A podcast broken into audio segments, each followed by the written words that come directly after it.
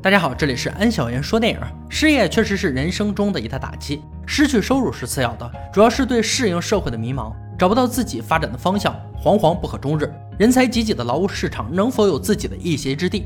来之不易的职位空缺该如何去掌控？本次给大家带来高分犯罪电影《杀手职场》。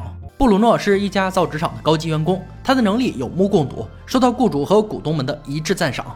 可是天有不测风云，十五年后的一天，因为暴乱，工厂不得不外迁，布鲁诺被解雇。但是他没有过多的担心，他的年纪不大，还有技术傍身，不愁找不到好的工作。而事实远比他想象的残酷。三年里，他投出几百份简历都石沉大海，他仍然处于劳务市场门外。作为一个父亲和丈夫，只能靠妻子的收入勉强度日。他也曾豪情壮志，想给家人更好的生活。而现在只能羡慕邻居的汽车，没有任何收入。他甚至觉得在妻子面前没有尊严，这让曾经风光一时的布鲁诺情何以堪？而机械化的时代来临，明显已经没有他的用武之地，这也让他惶恐不安，一度失去存在感。他逐渐发现，现在的市场处于狼多肉少的情况，大批像他这样的人在等待同一职位，甚至有人比他更优秀。因此，他开始有了疯狂的想法：只要除掉这些人，他就还有翻身的机会。很快，他发布一条虚假招聘广告。在众多应聘者中，对他们的背景、习惯、兴趣做研究，最终在这些人里挑出六个佼佼者作为目标。布鲁诺的父亲曾经是前线军人，留下一把手枪和几十发子弹，估计老头到死都没想到，这将是儿子布鲁诺开启地狱之门的钥匙。布鲁诺来到一片小树林练习射击，整个过程不能有任何纰漏，否则万劫不复。他从来没有用过枪，只开一枪，手臂就被震得生疼。几天后，布鲁诺准备开始行动。他故意把车牌弄脏，以防别人追查到行踪。布鲁诺找到第一个目标，蹲在他们家门外，正好一个快递员把报纸放在他家的邮箱。男人出来取报纸的时候，布鲁诺叫他的名字，简单确认了身份。男人以为是熟人，并未防备。随着布鲁诺射出的子弹，男人应声倒地。第一次杀人，布鲁诺没有惊慌失措，反而感到兴奋。回到家查看自家的邮箱，依旧空空如也。他多么希望里面躺着一封职位邀请函。希望落空后，他开始研究第二个目标。此人之前在美国工作，刚失业六个月。他的能力对布鲁诺有极大的威胁。他像第一次那样来到目标家门口蹲守，而这次没有那么顺利，正好赶上目标妻子回家。无奈，布鲁诺只好暂时放弃杀人计划。回到家，却意外得知一家知名公司邀请他去面试。来到公司才知道，他只是众多面试者之一。已经和社会脱轨三年的布鲁诺有点不知所措。他强装镇定，不管用什么手段，这个职位必须属于自己。负责面试的女人很欣赏他的才华，却没有给他准确的答复。布鲁诺更加惶恐不安，坚定排除异己的想法。再次到第二个目标家里蹲守时，遇到女人的驱赶。原来他把布鲁诺当成和女儿有染的教授。女人打开车门和他理论的时候，意外发现了布鲁诺的手枪。在争执的过程中，手枪走火，女人被误杀。目标听到枪声走了出来，布鲁诺没有时间思考，对着他连开两枪。连杀两人后，他彻底慌了，双手不受控制的颤抖，勉强开车离开这里，来到寂静之处。他想尽快平复紧张的心情，却一屁股坐在地上，双腿已经不听使唤。浴室里，他站在冷水中冲刷着自己的身体，却洗不净罪恶的灵魂。有那么一瞬间，他想过自首，而新闻的报道让他改变了想法。和死者女儿有染的教授被当成凶手抓捕，为人师表的丑闻被曝光，教授无法面对世人的眼光，选择跳楼自杀。这个案子也随着他的死不了了之。事情平息后，布鲁诺又开始了行动。第三个目标出现时，他没有机会下手，只能一路尾随。由于是上班高峰期，没有找到合适的时机，直到目标走进一家餐厅后，就再也没有出来。苦等几个小时后，布鲁诺的耐心已经耗尽。他走进餐厅才知道，原来目标在这里做服务员，同样是一个为了生计放下尊严的男人。在他身上，布鲁诺看到了自己的影子。只是对方更清楚现实的残酷，已经将梦想搁置在心底。目标对造纸业已经没有任何兴趣，但是布鲁诺知道他活着就有可能是对手。饭店打烊后，男人下班走了出来，布鲁诺开车直接撞了上去，并对他进行二次碾压。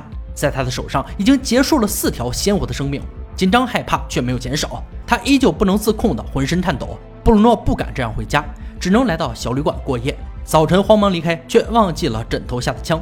还好他及时返回，才没有造成无法挽回的局面。而被撞坏的汽车是他现在最头疼的事儿。就在这时，一辆拖车经过，布鲁诺心生一计，他系好安全带撞了上去，所有的困扰迎刃而解。果然，半路他被警察拦下，修理厂开出的事故证明又让他躲过一劫。布鲁诺彻夜未归，惹怒了老婆，近期布鲁诺总是很神秘，也不愿意和老婆沟通。老婆猜测他是不是找了情人。多年来，两人第一次争吵，甚至动了离婚的念头。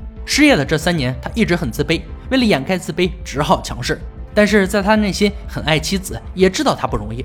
于是两人来到婚姻调解处，老婆发自肺腑地表达忠诚和爱，并没有让布鲁诺安心。他认为没有工作，眼前的幸福随时会消失，更加坚定了他干掉对手的决心。很快，他找到第四个目标。现在他已经是一个自由的养蜂人，目标全副武装，正在摆弄蜂箱。由于无法辨认是不是真正的目标，他没有开枪。随后，趁目标卸下装备外出时，他一路尾随其来到花卉市场。就在目标准备装车的时候，布鲁诺上去就是一枪，随手就把他塞进了后备箱。布鲁诺窃喜，距离自己想要的生活越来越近。可是没多久，夫妻俩就被传唤到了警察局。他们的儿子因为偷东西被抓，儿子已经满十八岁，证据确凿会被判刑，这让布鲁诺心烦意乱。他坚信儿子是第一次，回家翻看柜子后，才发现已经囤积了很多东西。没办法，他只能连夜销毁这些赃物。第二天早上六点，警察就来到家里搜查，没有得到确凿的证据，儿子被无罪释放。布鲁诺把儿子的错归咎于自己，没有给孩子们提供富足的生活。本以为一切归于平静时，警察再次找上门，连续有命案发生。警察深入调查后发现，被害者都是造纸行业的人才，而且在同一家公司应聘过。盘查过程中，不管警察问什么，布鲁诺只回答不知道、不认识。警察没有在这里得到有用线索，临走时还好心的提醒他注意安全，这可把布鲁诺吓坏了。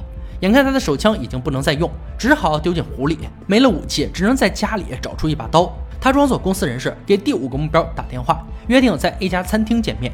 目标如期而至，布鲁诺却因为人多没有出现。久等不见有人来，目标着急的走开了。布鲁诺只能一路跟随他来到一家商场。原来他在这家商场里做导购。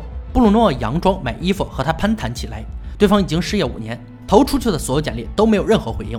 妻子在他最需要的时候也离开了，两个孩子由年迈的父母照顾。人到中年不如狗，年近五十的他翻身的机会很渺茫。说到动情处，落下了心酸的眼泪。布鲁诺看着比自己还惨的家伙，不忍心动手，决定放他一条生路。晚上，他潜伏在最后一个目标家里，对方很久之后才买醉回来。身边还跟着一个女人，布鲁诺不想再伤及无辜，只能暂时离开。隔天晚上，他又来到目标家里，屋里还是没有人，估计又出去买醉了。布鲁诺决心等他回来。不知过了多久，他居然睡着了。梦里，他又成了那个叱咤风云的领导，带领着客户讲解他最熟悉的业务。突然一声怒吼把他惊醒，目标不知道什么时候已经回来，枪口正对着他。布鲁诺只好说自己是他的崇拜者，前来讨教学习。对方并不相信这么荒谬的回答。为了博取信任，布鲁诺只能把身份证拿了出来。对方检查一番后，放下戒备，收起了枪，并留下布鲁诺一起喝酒。自从失业后，他再也没有工作过。好在父母有些积蓄，生活上没有过于贫困。但是他每天无所事事，成了一个酒鬼。此时有人听他唠叨，更是白酒加红酒的猛灌，不一会儿就趴在桌子上不省人事。布鲁诺趁机打开了燃气开关，擦掉所有指纹，抹平他来过痕迹后离开了屋子。布鲁诺并没有离开，坐在车内观察着屋里的动静。很久之后，对方晃晃悠悠地站起来，打开窗户，想抽支烟缓解疼痛。随着打火机点燃，房子发生了剧烈的爆炸。布鲁诺完成了所有的刺杀，依然没有等到那家公司的聘用电话，变得更加惶恐不安，不知道是哪个环节出了问题。他怀疑是不是第五个目标坏了他的好事儿。就在他考虑要不要杀掉那个倒霉蛋的时候，儿子告诉他，早晨来了一封邮件。他看过后兴奋了，正是那家公司。他如愿以偿地争取到那个职位。就在他神采飞扬的时候，警察再次上门。布鲁诺心中咯噔一下，或许他们找到了证据。令他没想到的是，警察带来了第五个目标的照片。就在前两天，他自杀了，临走前留下一句：“我受够了。”警察把他当成了杀人凶手，结束了所有命案。临走时又告诉布鲁诺，以后不用再有任何担心。既然有人替他扛下了所有，布鲁诺把心思全部用在工作上，终于坐上了公司高管的位置，成了行业的领军人物。就像他所梦见的一样，自信的讲解专业的技术。而视频的另一端，一个女人把他的照片打印出来，仔细地分析着他的一切。布鲁诺在酒店和同事谈笑风生的时候，女人用一双锐利的双眼死死地盯着他。这可能是下一场职场刺杀，布鲁诺将沦为猎物。电影呢到这里就结束了。职场杀手片中大量提及英语普及、中国合资、全球化进程波及每个国家平民的生计，这是个匪夷所思的故事。杀人者与被杀者都是受害者弱势群体，只是在金钱地位日渐高涨的时代，良知、怜悯、同情心换不来面包和牛奶。以荒谬的故事来揭示社会经济不景气的现状，充满对社会就业政策的讽刺。好了，今天解说到这里吧，我们下期再见。